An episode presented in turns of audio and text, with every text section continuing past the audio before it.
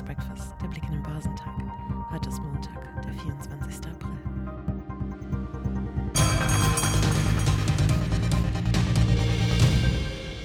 Die US-Einkaufsmanager-Indizes für die Industrie- und den Dienstleistungssektor waren für den April besser als erwartet ausgefallen. Die Unternehmensstimmung im Euroraum hatte sogar den höchsten Wert seit knapp einem Jahr erreicht. Die Eurozonenkonjunktur schlägt sich weiterhin besser als erwartet, dank eines brummenden Dienstleistungssektors, kommentierte Thomas Gützel, Chefsvolkswirt der VP Bank.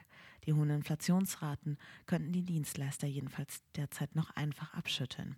Die Industriestimmung verschlechterte sich dagegen. Die asiatisch-pazifischen Märkte handeln am Montag unerlässlich, bevor eine Woche mit wichtigen Wirtschaftsdaten in der Region ansteht. Die meisten großen Märkte waren rückläufig, mit Ausnahme des japanischen Marktes, der höher lag. Der Nikkei stieg um 0,3 Prozent.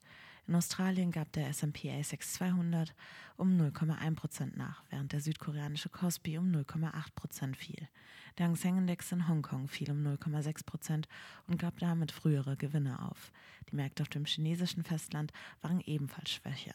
Der Shenzhen Component und der Shanghai Composite büßten 0,5 Prozent ein.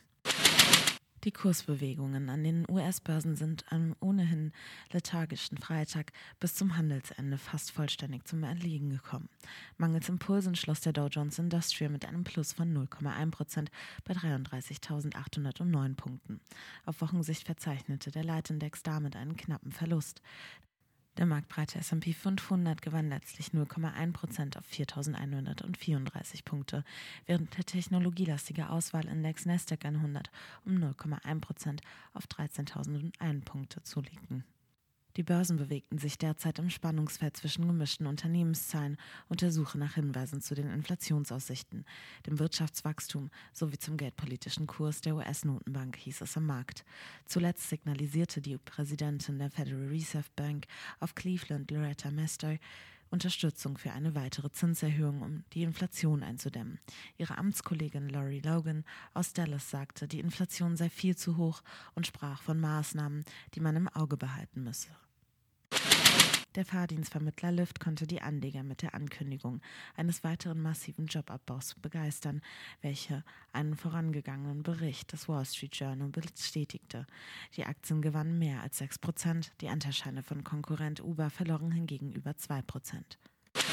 Der DAX hat am Freitag noch einmal zugelegt. Nach der Kursrallye von fast 10 Prozent seit dem jüngsten Tief im März ist dem Leitindex in dieser Woche unterhalb der Marke von 16.000 Punkten zunächst die Puste ausgegangen. Am Nachmittag drehte er aber ins Plus und schloss letztlich 0,5 Prozent höher bei 15.882 Punkten.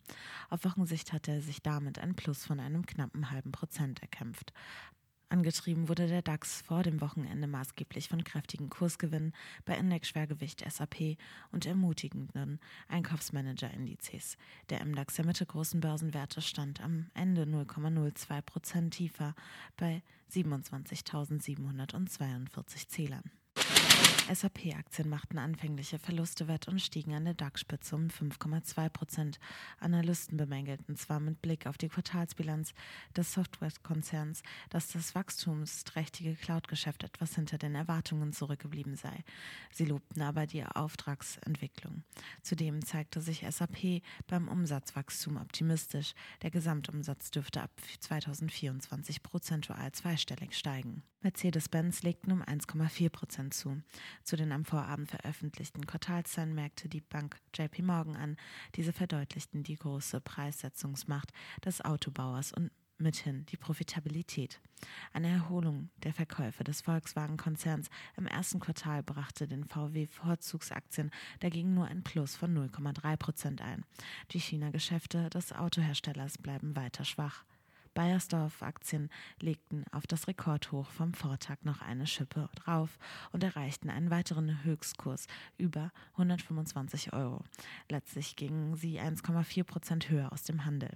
Nach guten Vorgaben von L'Oreal gab es nun zusätzlichen Rückenwind von einer höheren Umsatzprognose des US-Unternehmers Procter Gamble.